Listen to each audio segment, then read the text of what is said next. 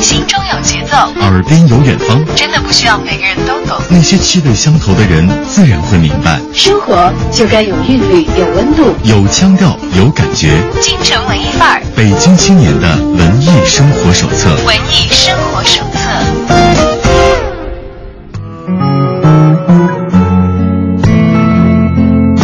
欢迎继续把耳朵停留在文艺之声的电波另一端，我是京城文艺范儿的节目主持人小昭。今天是儿童节，再一次要祝大朋友小朋友们都儿童节快乐。当然，回想起我们的童年，也许不是所有的人都觉得充满了阳光和喜乐，有的时候可能会被呃家长强逼迫着去学习某一项技能，参加某一个训练班等等。当然，也有一些幸运的小朋友找到了自己的兴趣爱好，在这样的技能训练班当中，其实呃让自己培养起来了一些独具特色的兴趣爱好或者是艺术技能。而回顾起小的时候所参加的这些课外的兴趣训练班，你的感受是喜是乐呢？其实今天的孩子们似乎看起来比我们那个年代更加的忙碌，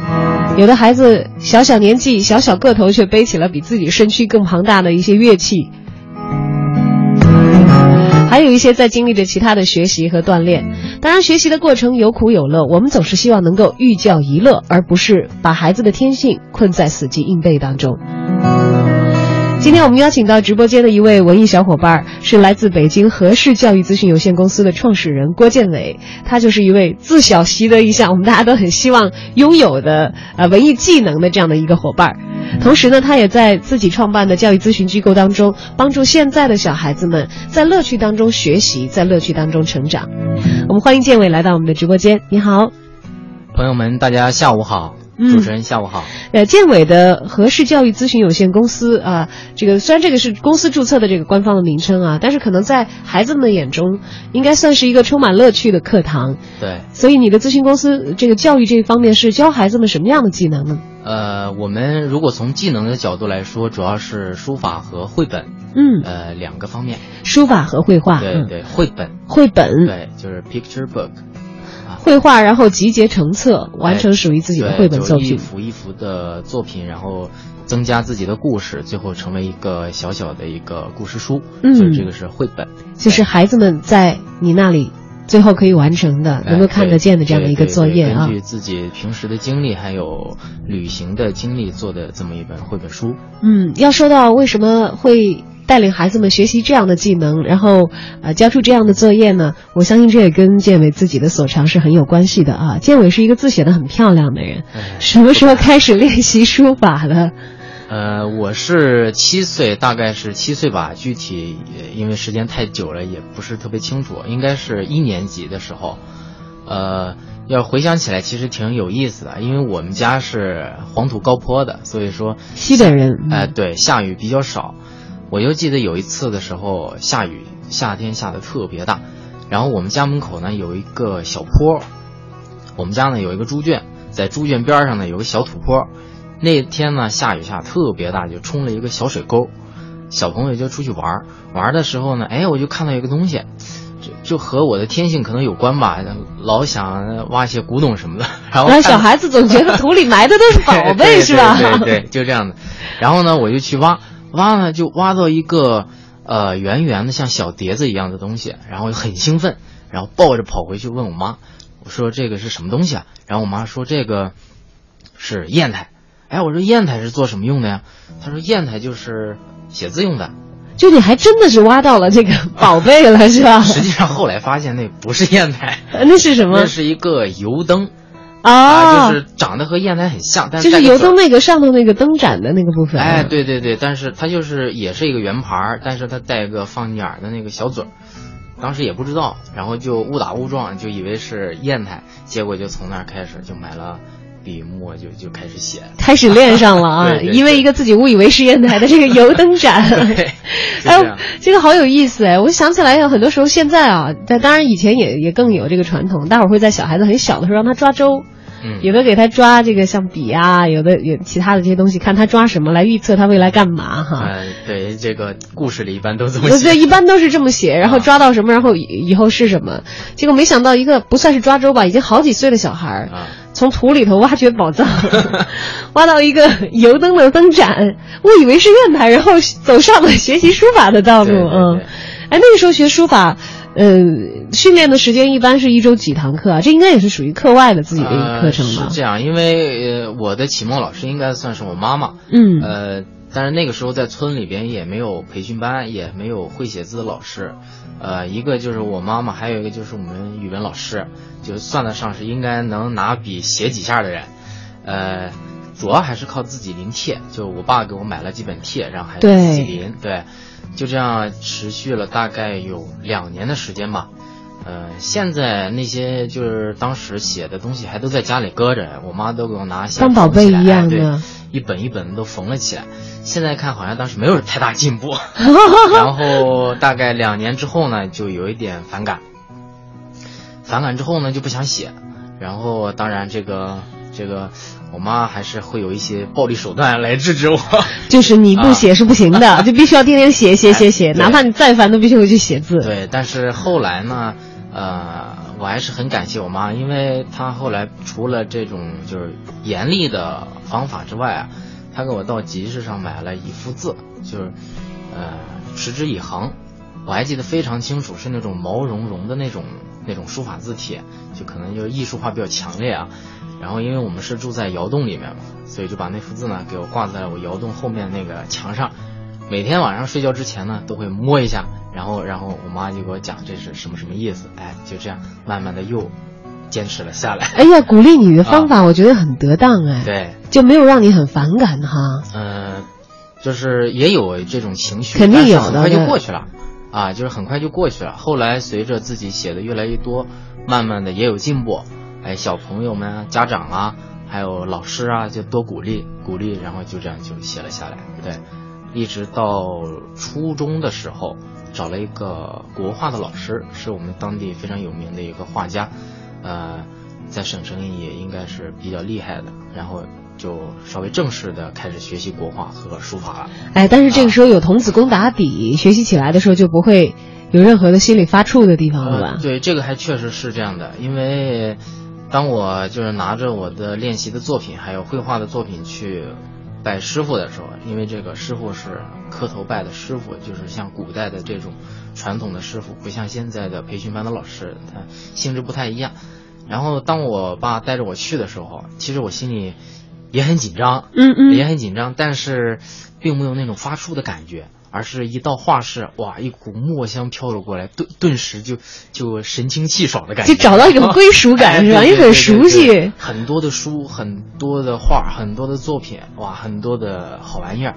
哇就瞬间就放松了。啊，然后老师在看你之前自己去，其实对一个小朋友来说啊，如果在没有任何专业的帮助之下，能够坚持啊五六年，应该还是比较难，比较惊人的啦。对对对，所以就应该是正式开始学习了。哎啊，就这样踏上了专业书法的这个学习道路啊。当然，我们在这里，因为今天儿童节，我们先跟我们的这个建伟一起来回顾了一下他的这个童年学艺的路程。虽然到最后他所学习的大学专业是广告学，对 对，其实不是一个艺术门类的学科，啊但是我相信学习艺术的这个过程、这个经历，呃，应该是一笔非常难得的人生的财富，而且自己是所有的广告学的这个学生当中能够很骄傲的能够写出一笔好字的这样这样的一位成员啊！看来童年的努力没有白费，更重要的是在童年的这个学习的过程当中，虽然有过退缩的感觉，但是更多的是一种收获，得到的是不断的进步过程当中的鼓励。其实这是我们觉得最为理想的一个学习的状态。所以后来这样的一个年轻人创办的教育机构，我相信，啊，应该是会把他学习的过程当中那些有益的经验吸收过来，跟现在的孩子们一起来分享的。今天儿童节，我觉得有的时候我们可能在这样一个物质发达的今天，要满足孩子所有的对于礼物的渴求，都是一件很容易的事情了。但是如果要送给孩子一份更加珍贵的礼物，也许是培养他的一门新的兴趣，并且让他可以持之以恒，给他的人生能够增加更多丰富内涵的东西。也许要远远胜过那些单一的，我们仅仅是通过一个简单的购买就可以获得的礼物。这里是京城文艺范儿，今天为大家邀请到直播间的文艺小伙伴，名叫郭建伟，他是北京和氏教育咨询有限公司的创始人。今天一起来聊一聊他和他的孩子们的故事。青春有各色面孔，成熟有万种风情。阳光，阳光，午后，午后，一零六点六，一零六点六，在京城文艺范儿遇到有故事的你。在京城文艺范儿遇到有故事的你，欢迎大家继续把耳朵停留在我们的节目直播时段，一起来聆听今天走进直播间的文艺小伙伴郭建伟的故事。刚才讲到了他的童年啊，因为捡到了一个油灯的残余的灯盏的部分，以为是砚台，于是买了整套的底落纸砚，开始进行了书法的学习。而在小小年纪就能够坚持自己钻研好几年，虽然中间也有过小孩子坐不住的时候啊，但是在母亲的这个鼓励和诱导之下，持续的坚持学习了下来。后来又拜到了名师的门下，开始了系统的学习。其实现在来看一看建伟所做的事情，创办一个教育机构，而且他们的理念是啊，致力于以书法为切入点去疏通学习者的网络，解放学习者的学习时间，改变学习者的学习生态环境。现在倒过来想一想是有原因的，因为好像我们的建伟正是得益于这样一种呃带来快乐的学习，所以才成长成为了一个非常有才华的一个青年啊，同时拥有了快乐的童年。那个时候学习书法的时候，呃，刚才讲到也会想到要退缩，但是后来拜进师门以后，是一种什么样的感觉？状态跟从前一样吗？还呃，确实不太一样，因为我记得是拜师的时候是二零零零年，也就是两千年的时候，龙年，呃的正月十二，正月十二就是做的拜师礼，然后我和我爸爸是正月初九的时候去见的第一次面。然后当我那一天晚上，因为特别冷，然后我们开车去，呃，去了之后，一到画室，哎，我就觉得好像是找到了一一种久违的感觉啊，全部都是墨香，心里面特别的激动。当然，因为当时还年纪还比较小，然后也比较紧张啊，呃，当然是不可能表达出来，但是内心里边那种狂热，哎，现在想起来应该还是有的。到了之后呢，老师。我现在回想起来，因为我师傅已经去世了，啊，就是这个也非常伤心。但是现在回想起老师当年给我带来的，他并没有教我很多的技巧或者说技术层面的东西。呃，你看我是初中的时候跟着他去了之后呢，啊，他就老是给我讲哲学，哇，然后我就晕了。那个时候是云里雾里的啊，对我就我就整个人都崩溃了，感觉，我就一句话都不说。每次去了之后呢，他都是他拿一个紫砂壶泡一壶茶，然后他说，他叫我小名叫叫叫我伟伟，实际上我小名不叫这个，然后他就说你要什么茶，然后也给我泡泡一壶，就把你当成成年人来对待是吗？泡一壶之后呢，他画了好多的画，然后他就说，哎，你过去看看，看看怎么样？因为我哪懂啊，我我是来学习的，我根本就不懂，但是他让我主动的去看。然后呢，我就装模作样，然后走到挂画的那个墙的跟前，然后就一幅一幅在那很仔细的看。然后他就说：“来，你过来，在近处是没法看的，国画在近处是很难欣赏的，一定要站到一定的距离，然后去感受那个画面当中的气韵。”哎，但是后来我就知道了。然后一边喝茶，一边他就给我讲哲学。现在回想起来，非常的有用。因为现在明白了，其中对现在明白了之后非常有用。其中有两个典型的一句话和一个案例是他给我讲的，也是这我觉得改变了我的很多的东西。呃，他给我讲了一句话，就是说，平凡的人做平凡的事，只要你坚持，就注定不平凡。然后我觉得这句话当时哈没没什么感觉，嗯，当然我一直在写书法和画画，然后因为也不是专业做这个，但是。我每天都在做生活当中一个很重要的对非常非常重要的一个部分，而且有时候是为了很快的把作业做完，然后能够余下来时间去做书法绘画，后来又有篆刻，就这些艺术形式。当现在反想起来的时候，其实我和呃原来的同学都是一样的学习，但是好像我多出来好多的时间。现在回想，确实就是由于坚持不懈，做一就是做一个平凡的事情，每天就是看看字，然后去分析它，然后去练习，啊，十几年、二十年、二十多年过去了之后，哎，发现了其实确实是自己的一个精神财富。一下子就不一样了，对，就这么多年的量变的积累，对，默默的可能你自己不知道在哪一个瞬间，但是已经是跟其他没有精于此或者是没有花时间来在这方面的人相比较的话，是完全在不同的层次和境界了。呃，对，有这种感觉。然后第二个呢，就是他给我讲了个故事，当时可能也不知道是真的还是假的，反正他是可能是为了启发我吧。他就说，他问我一个问题，他说这个。如果你们家门口呢有一棵小树是你种的，你到了这个这个小树刚种上之后呢，你每天刷牙的时候，就给它浇一杯水，然后呢用两个手指摇一摇它。如果你三十年每天都这样做的话，你觉得会发生什么事儿？我当时在想，我每天摇它，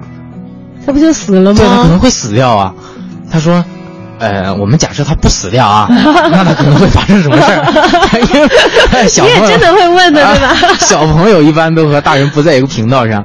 呃，其实他想给我说的是，如果你就很简单的一件事，如果你三十年都能做的话，到了三十年的时候，全全世界可能所有的人都不可能用两个手指摇动这一棵大树，只有你可以，因为每天都在。对，因为它这棵树在成长的时候，你的力气也在。慢慢的成长，成长，哎，我同样的问题也碰问问到过我的小朋友，现在的小朋友，现在的小朋友，他和我的当时的答案应该是有点像，然后说肯定是死掉了，说的说的树没有死掉，啊，对，是这样的。哎呀，好可爱的一个经历啊！当然了，我们的这个建伟在成长到人生的这个关键阶段的时候，就像这两天，因为马上这周吧，这周周末就是高考了啊。高考其实是很多还懵懵懂懂的青少年，他们第一次做出对自己重大的人生选择的一个很重要的一个契机。对，因为在这个时候会面临在眼前呢，除了你要有一个好的分数。供你去选择一些名校之外，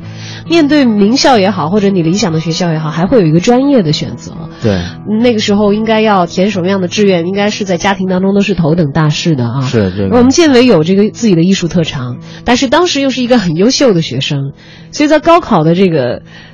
当口上，就那个时候为什么会做出一个选择，进入中国传媒大学这个广告学院的选择呢？呃，因为我是就。其实我当时特别想考美术院校，就是想考央美，但是当时家长和师傅都不是特别同意，就连师傅也是不同意啊。虽然师傅是艺术家，对对对，因为他是专业做，他是画小写意山水的，但是他并不同意我走这样的路。他说，呃，还是作为你的一个爱好和特长就好了，呃，还是要走那个统考的，因为当时学习成绩确实在县城里边应该还是比较好的。所以就，而且我在这儿非常有发言权的透露一下，我们 中国传媒大学的广告学院也是录取的分数非常高的一个学校。就在我们学院之内，就是在我们整个中国传媒大学里头，广告学的这个高考录取的分数都是非常高的。呃，对，所以说后来，但是那年呢出了一个状况，我就是刚刚才我们一进来的时候讨论那个年龄啊，就是出现了一个状况。为什么出现个状况呢？因为当年山西是我是文科。中国传媒大学呢是不招文科的，它是属于艺术专业啊，它是招理科生，招理科生不招文科生。哎，广告广告专业居然不招文科生？对，所以说当时就就就傻眼了，因为我特别想就是想考那个广院，所以说后来就报了其他学校，报了其他学校呢，最后当时分数还不错，比一本线超出很多，后来就本科我就去了武汉，然后后来还是不罢休。然后我硕士我又考了回来，又回到了广播学院。对，又又考了回来。当时考硕士的时候，可能还还想考复旦，但是我就是还有半年的时间，还有半年时间的时候，我就做出了一个很大的决定，我说不行，我还是要回广院去，我还是要考广院。然后剩下的半年时间，我又就各种复习，然后又考了回来。所以这个经历呢，就中间出现的这个插曲。恰恰就是现在，我觉得和做合适有一个非常大的关系，也就是，呃，刚才主持人也说到了啊，我们的理念是改变这个学习生态环境的一个问题。对，很多家长可能会问，哎，这是这么大的一个，你们怎么改变呢？其实我的这个方式和切身的感受，就是在短时间内考研的那会儿萌发出来的，啊，所以从那个时候开始做一系列的。一系列的这些研究和准备。对，啊说到教育，我们今天的成年人都是通过了自己十几年的漫长的受教育，或者是更长的一些受教育的时光，走到今天来的。对对于呃教育体制当中的种种试验，其实可能八零后也有很多人是尝试着各种改革一路走过来的。对。而当我们到了为人父母的年纪，我们有权利去决定我们的孩子将会接受到什么样教育的时候，我们不免要对“教育”二字思考良多。希望在孩子成长的过程当中，可以既不丢失童年的欢乐，又不丢失向上奋进的决心和自己付出的努力。但是说起来简单啊，做起来的话，可能我们需要更多的像建伟一样的专业人士啊，来跟我们一起来聊一聊这个话题了。今天是儿童节，希望所有的。大孩子、小孩子，除了简单的去庆祝这个节日欢乐之外呢，我们可能也做一些更加长远的设想，嗯能够让孩子在通往自己寻找幸福的路上变得更加的强大。我想这是我们所有的人共同的期待。心中有节奏，耳边有远方，真的不需要每个人都懂。那些气味相投的人自然会明白。生活就该有韵律，有温度。有腔调，有感觉。京城文艺范儿，北京青年的文艺生活手册。文艺生活手册。欢迎回到京城文艺范儿，我是小昭。今天我们邀请到直播间的文艺小伙伴是北京和氏教育咨询有限公司的创始人郭建伟。他的教育咨询有限公司致力于改变我们的孩子们现在所面临的学习生态。虽然这说起来是一个宏伟的愿望，但是他们却在一点一滴的做起。他们切近的目标，从今天的京城文艺范儿的微信推送当中，大家就可以看到啊，是以书法为切入点来疏通学习者的网络，解放学习者的学习时间，改变学习者的学习生态环境。虽然听上去也许你会觉得有一点干巴巴，但是如果你是在建伟他们的教育机构当中参与过培训、学习过书法的，不管是大朋友还是小朋友，就会对刚才我们所描述的这些目标可能有着更加生动的认识了。不过话说回来，一个广播学院的呃，现在已经叫传媒大学了很多年了，广告系的研究生。其实毕业的时候，为什么没有进到广告行业，而选择了独自创业，而且是兴办了一家教育机构的呢？呃，这个当时确实做过选择，因为我，呃，毕业了之后呢，呃，有几个选择。第一个是国企，呃，因为当时我在一家就非常大的国企，已经是工作了一年半。因为我在研二的时候就去上班了，有师哥的介绍，呃，而且那边的领导对我非常好啊。然后还有一个机会呢，就是去，呃，同一家国企，然后但是去外地，就外派到外地，而且就是也也有这方面的机会吧。呃，当时还有一个是另外就就是学校，就几家学校也可以去申请吧。但是后来我为什么要选择做这个事情呢？是和我当时在武汉，我本科是在华中农业大学，我们学校呢，呃，在贵州有一家呃希望小学。为什么呢？是因为华农的徐本宇，大家应该听众朋友应该有的会知道，就是二零零四年的感动中国人十大人物之一。当时他在贵州支教的时候啊，在那边非常的辛苦，后来建了一家学校。呃，零八年的暑期的时候，我非常有幸跟着我们徐本宇，呃师兄的的几这个团队，然后有幸去到了贵州支教。到贵州支教的那段时间虽然不是很长，大概有一个多月吧，但我感触非常的深刻，因为我原来一直以为山西好穷啊。就尤其是希望小学这种地方，你可能会想象是一个比较贫瘠的状况啊。但是我去了贵州之后，发现哇，贵州在毕节的这个地方比山西还要落后很多。那边的小孩真的是吃没有吃，穿没有穿，吃一天可能只有两顿饭，啊、吃包谷饭、酸菜汤。然后我们要走三十多里路，一趟要三十多里路啊，去学校去上课。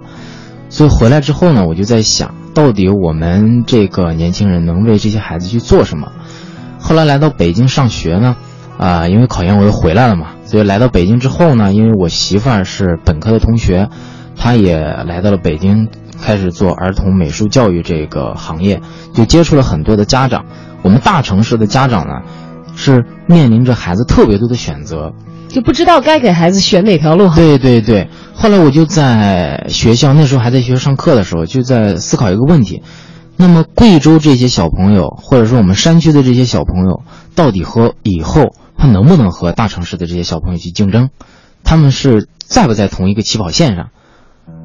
我反复的思考，最后终于得出一个答案，就是大家可能都看到的一篇微信文章啊，就是说寒门再难出贵子，确实是这样的。但是呢，我也是从村里面出来的一个一一个年轻人，那我就想做一些事情，能够帮助我们，啊、就一些基础教育对对对对差一些比较差的这些学学生，那该怎么办呢？所以我毅然决然的觉得应该创建这么一家公司，虽然很艰难，但是我要做这么一个事情。做这个事情的时候呢，首先，呃，我得想一套办法来帮助这些孩子。那么只有一个办法，就是通过我们的课程或者通过我们的方式，然后让只要是小朋友愿意学习的小朋友，就能够把他的内在动力和他的天赋挖掘出来。只有这一条是可以真正帮助他的，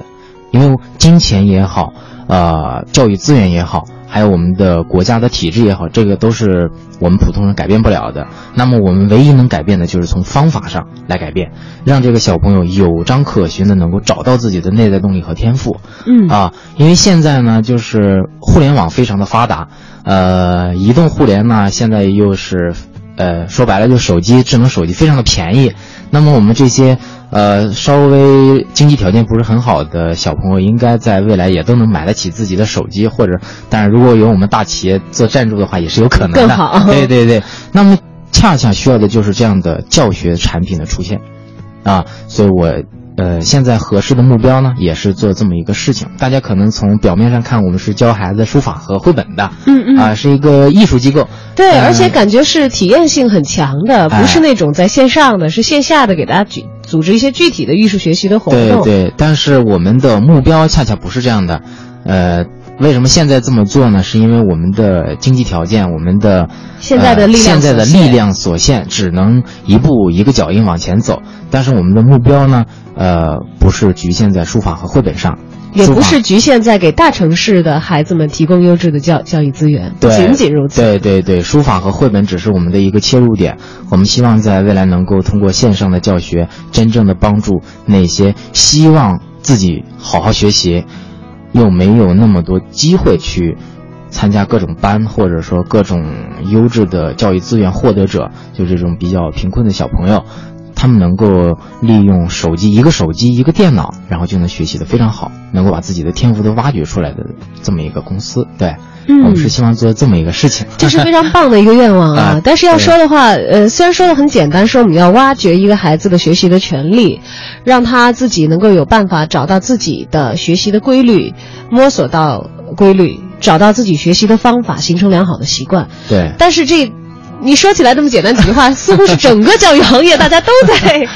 钻研和想要了解解决这个问题，可见它是一个呃目标，但是却并不一定是非常容易的就去达到的。对，因为有很多的这个方法在其中，而每一个孩子他是不同的个体，对，怎么样要让他的那个兴趣点被激发，他的潜能被调动起来，他可以有办法去克服他天生的那些注意力不集中啊。嗯啊，或者是这个小孩子都会有的，稍微长一点时间懒惰啊，或者受到挫败的时候让他不去放弃啊，能够有毅力的继续在学习这条路上走下去。我想，呃，这个东西不知道你们现在 做的怎么样啊？因为其实我看到拿出来的孩子们的成果，我觉得他们都很棒，但是你们是怎么做到的呢？呃，确实，现在如果说这个话题的话，非常的大，呃，听众朋友也就是肯定会有疑问。对，整个其实我们教育行业都在为对都在为这个事情在做努力，呃，但是我相信，就是一个行业的迷茫应该是一个好的开端。那么，作为一个教育工作者，我们应该做的就是为这个行业的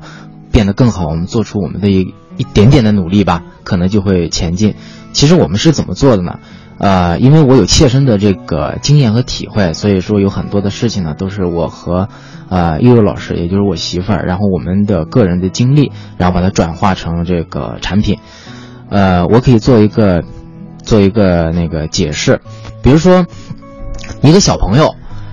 他肯定是有天赋的，对吧？李白说的“天生我材必有用”用，对吧？嗯肯定是有自己天赋的。那么怎么找到？这是非常非常难的。怎么找到呢？呃，方式应该有很多种，但是我把它归结成了两两条。第一条就是机会，就一定要有个机会。如果一个小朋友是没有机会去表现自己的话，他的天赋绝对是被扼杀的。比如说，他想吃东西，然后我们说这个不能吃；他想做东西，然后我们说这个不能做；他想表达，然后我们说不能表达。现在我们要坐下来。也就是说，他每迈出的一个方向的可能都被我们遏制住的话，这个小朋友是会被禁锢的。嗯，所以现在的我们大城市的小朋友其实非常的幸运，就是有很多的课外兴趣班，还有很多的外出的机会来表达自己，其实是非常好的，这是机会的。但是里边有一个问题，就是我们的家长和我们我们的老师、我们的教育工作者一定要认清这个事实，啊。孩子的学习肯定不是为了学会这一项技能，而是给他提供一种机会和可能，这是我总结的第一条。第二条呢，就是坚持，这也是我自身的一个确实切身的感受。因为我们在小的时候理性还不够发达，不够发达你就很难评评判自己到底喜欢什么，对吧？对，而且会缺乏一个自制的对能力对对能力。嗯对，那么怎么去发掘出这个就是自己的天赋和内在动力呢？一定要坚持不懈的去做。如果你在做这个事情的时候，真的可以废寝忘食，真的可以，哇，就感觉身体飘飘然的那种感觉，这个一定是你的天赋。这就对了。啊对，嗯这就像那个优酷上有个有有个节目，那个呃老师讲了，说你要找到这种感觉，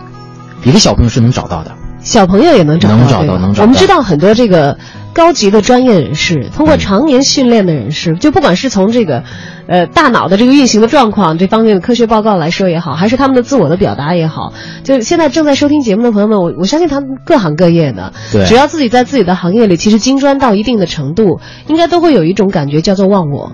对，当你投入。到你的工作或者是你感兴趣的事事情当中，你感觉周围的那些因素、那些人和事，包括这个纷纷扰扰的车流声，或者是炎热的天气等等等等，这些对你的干扰都消失了的时候，其实那是一个非常享受的一个状态。对对对，往往也是一个能够出成果、效率非常高、是这样的。你的精力高度集中、很有效的一个状态。其实这种状态，在孩子最开始寻找自己的天分和兴趣的时候是可以有的，可以让他多多的去尝试。对他如果找到那个属于他的点，他会自然的进入到那个状态当中。其实这样可能也意味着他在这方面拥有非常突出的天分和异常强烈的兴趣在其中。对，这是刚才我们说了两条，这个是我们总结出来的。但是这两条呢，必须在一个环境之内，在一个环境里边。这个环境呢，就是我们平时说的有个成语叫做急中生智，还有一个成语呢叫做静能生慧。所以说，在提供了机会和在坚持做这件事情的情况下，他必须在静的状态之下才能反观自己。所以这也是我们为什么选择书法和绘本来做这件事情的一个，呃，把书法绘本作为切入点的一个原因。因为书法大家都知道，肯定是要静下来写的。其实我们静，呃，很多因为我接触的家长朋友比较多啊，这个静呢是让你的心情能够平复下来，也就是说我们书法理论里说的如对至尊啊，嗯而不是非常烦躁的那种状态。哎，小朋友要做到这一点好难哦。对小其实我觉得成年人其实可以克制自己，然后让自己。通过各种各样的途径，有的是喝茶，有的是闭目养神，有的人打个坐，有的人听一下舒缓的音乐，让自己慢慢慢慢从这个比较急缓的那种生活节奏和急躁的心情当中静下来。但是小孩子有很多时候他们是很难以静下来的呀。呃，小朋友是这样的，因为，因为我们每一个人，不管大人和小朋友，其实他都是环境的产物，啊、我们都生活在历史的一个结果里边。其实现在小朋友为什么烦躁呢？和我们大人有直接的关系，有直接的关系，啊，如果这个家庭环境是比较温和的，那么这个小朋友可能是温和的；如果这这个家庭环境是急躁的，这个小朋友可能是急躁的，对吧？所以我们我不能保证每个家庭都是温和的，但是我能保证我和合适是温和的。我们希望给孩子提供这么一个环境，那么他在慢慢的可能半年、可能一年、可能两年、可能更长的时间，在学习书法的时候呢，他可以静下来。这个静呢，我说的不是他坐那儿不动了没有没有活泼的那种状态在，完全不是，而是他能够去细致的去想一个问题啊。比如说我们上课，我们上课呢，我的课程非常的呃奇葩吧，可能说是。为什么奇葩？因为我们上课的，我上课的时候呢，每一堂课都是有一个材料包，就像方便面一样，就是就是，啊、每一个课程都有一个包啊，是是装起来的。小朋友很期待今天来到郭老师又会变出什么样的好玩的东西。但是这个包里边的我装的一些很好玩的道具也好，还有可能是实验，可能是一个图片，形式有很多种，这些都是为了启发孩子。为什么呢？因为我并不知道某一个孩子的兴趣在哪，我要通过不同各种各样的手段去刺激这些小朋友。然后我慢慢就能发现，家长也能慢慢的发现，有的小朋友可能对图片比较感兴趣，有的可能对颜色比较感兴趣，有的可能对物理实验比较感兴趣。哎，这个时候实际上我们是和小朋友的内心建立起了一种非常强烈的纽带和交流。嗯，是很有效的一个沟通，因为你对对准了他的点了。哎，对了，因为我们人的状态就是，你感兴趣的事情，瞳孔马上就会变放大对对对，所以我们的课程提供了各种各样的可能性给孩子。哎，这样的话，书法也也学到了，而且变得不再枯燥。即使写好字儿，呃，写好字儿不能叫做书法，但是我们写好字儿呢，在这个课上是一个非常非常初级的结果，非常容易啊，能够很快的写好。但是我希望这个不是我们的一个目标，因为太低级。啊，我们的更高级的目标还是要找到这个孩子的点在哪儿。嗯，啊我看到我们的今天微信推送上的时候，我们看到合适的课程进行的过程当中，孩子们的状态啊，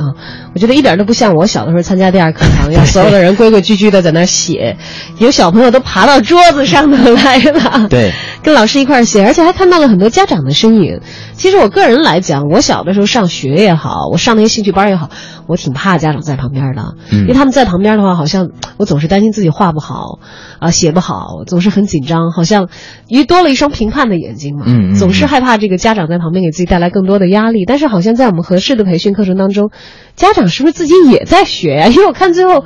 亮出来这个写的字有有大朋友的字，也有小朋友的字啊。对对对，我们的书法课是六岁以上的小朋友就可以学，就是只有下限没有上限。也就是说，我们的这个书法课呢是一个混班制，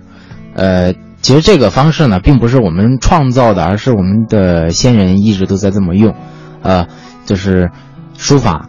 只要你没有基础，那么你就要在一个班级里边学习，其实效果非常好，呃。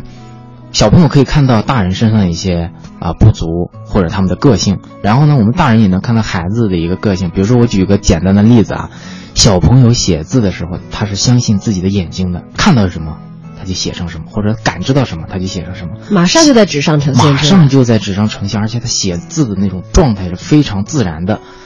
那种写字的自然的状态，恰恰就是我们练了好多年之后达到的那种状态，啊。而我们大人呢，会受到我们的一个潜意识的影响，你自己内心里有个框框，你是不相信自己的眼睛的。就像我们画素描，为什么老画不像，就是这个原因，因为你看到的不是不符合你内心，然后你会下意识去改变。哎，这样的话，小朋友和大人在一起练习的时候，其实效果非常好，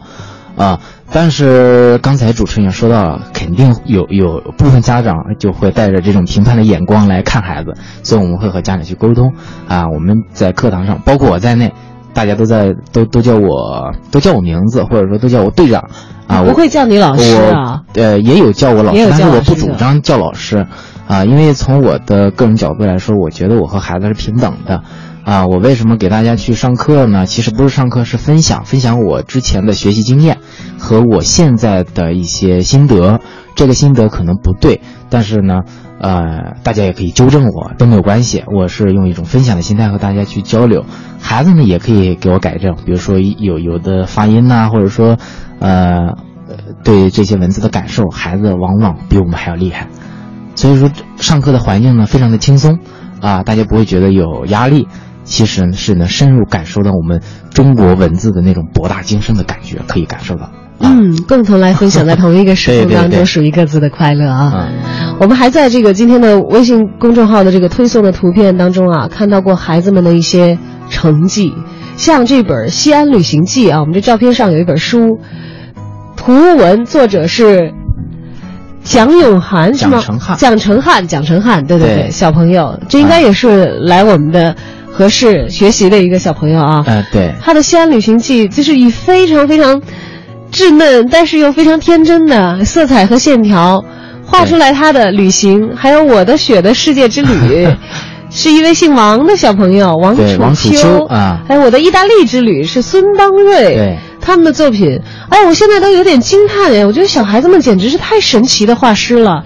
虽然他们的这个人物不是那种严格的符合我们要求的。精准的还原人的样子，对，但是他们笔下的这个世界，你会觉得非常非常之生动，那种小孩的笔触的那种质感，不是一个成人可以模仿的出来的。对，就算你是一个成年人，你有着很精湛的画技，你去模仿那些稚嫩的笔画，不是太平，不是太直，是，但是那种纯真，我觉得是直接从纸里头就透出来的。哎，所有的小朋友在我们的合适来学习的时候。如果是他选择了绘本这个学习方向的话，是都会有一本这样的属于自己的书吗？呃，就是我们的绘本呢是以故事为形式的，呃，比如因为现在的小朋友出去旅行的机会越来越多，而且小朋友实际上他的想象力非常的发发达，呃，所以他会自己编很多的故事，然后出去玩呢有很多的经历，好朋友的事情，好吃的好住的好玩的，他都会编成故事。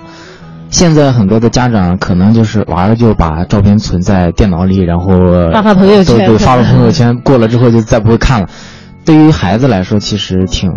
就是浪费了一种宝贵的精力吧，或者说把这种精力没有发挥出来。那么，如果在就是选择我们绘本课的时候，老师会和孩子一起来，呃，重新规划一下自己的故事，然后通过一种老师会引导孩子，其实主要是孩子自己来。自己来构架自己的故事的大纲，呃，老师和孩子一起来引导他把这幅作品画出来，啊，画出来之后，至于说这个纸质版的书呢？对，这书应该是不止一个作品，应该有很多作品出书的。让我惊叹的就是我们这儿这么多小朋友都出书了。对，现在这个书呢，当然是如果小朋友选择要制作出来的话，我们就帮他设计，也可以一起设计，哎，都没有关系。对，然后就可以印刷出来，可以送给亲朋好友，也可以自己留一个纪念。哎呦，现在的孩子简直太幸福了！就我们小的时候的画作，如果不是像。呃，建伟一样有一个细心的妈妈，就是有细心的家长把它收集起来的话，对，现在可能都无从得见了，就消失在那个时光里头。我比较比较有幸的是，我妈妈把我的作品全都压在了柜子底下，所以还能看得到。呃，所以现在的小朋友们如果有一个自己的绘本的话，多少年之后自己再翻开，可能都会惊叹于自己在童年的时候那么丰沛的想象力和创造力。是的，是的。像这个这个绘本，你看打开，小朋友画的居然是一只彩色的蚊子啊。说有一只蚊子从他家房子里飞了出来，然后这个蚊子之大哟！啊，而且他把眼睛掉了。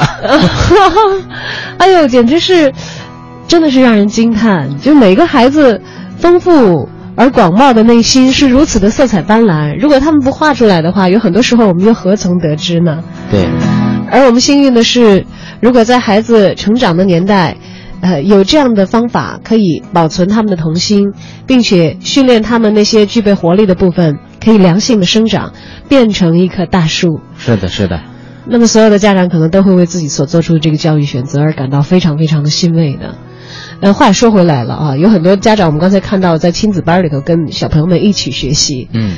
大人学得快，而小孩学得快。我知道有一些学音乐的家长，到最后小孩可能已经厌烦了，考钢琴考级啊，没考过。家长自己倒是过了。呃，刚开始的时候是大人的进度要快，就是大人的改变非常的快，因为小朋友他的手臂的力量啊，还有他手脑协调能力还处在一个发展的阶段，所以要慢。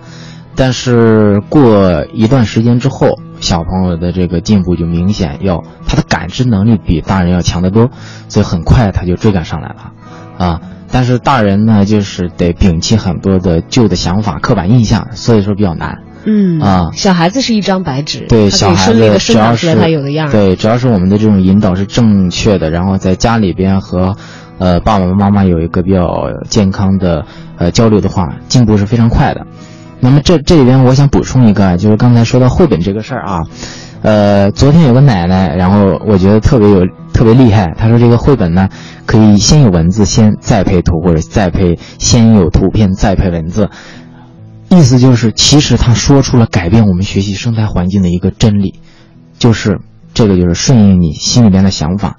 如果你有想法，赶快要把它表达下来。不管是以文字还是图画的形式，文字可能是逻辑的，图片可能是形象的。那么我们做的事情可能就是把逻辑和形象二者相互结合，再加上我们书法和绘本一个长期的表达，其实我们内部打通我们的学习网络是非常非常容易的。哇啊！听到这里，我一下子觉得信心满满了。等我有孩子的时候，一定要我跟孩子一块儿去你那儿学习一下哈。太欢迎了。好了，那么今天儿童节也希望我们今天送给大家的这一期节目，能够对已经有小朋友的爸爸妈妈有所启发。我们的北京和氏教育咨询有限公司的创始人郭建伟，我们也再次感谢你为我们在一个小时当中分享了你的学习成长的经历哈，和推荐了你的教育机构。那么大家在线下怎么找到你们？呃，如果大家想。找我们的话，可以加我们的订阅号，呃，和氏书法与绘本。嗯，和是和平的和，对，和平的和，世界的世，和氏书法与绘本。点开呃，加了这个订阅号之后呢，在第三个按钮就有我和悠悠老师的手机二维码，哎，微信二维码，大家可以加我们的微信。好的。啊，也可以。呃，记我的电话，如果现在方便的话，也可以记我的电话幺八八三个零一个三九八幺六。好的，大家给我打电话。好，谢谢我们的建伟来到直播间。那么今天的节目就到这儿，也感谢大家的收听，祝大朋友小朋友儿童节快乐。谢谢大家。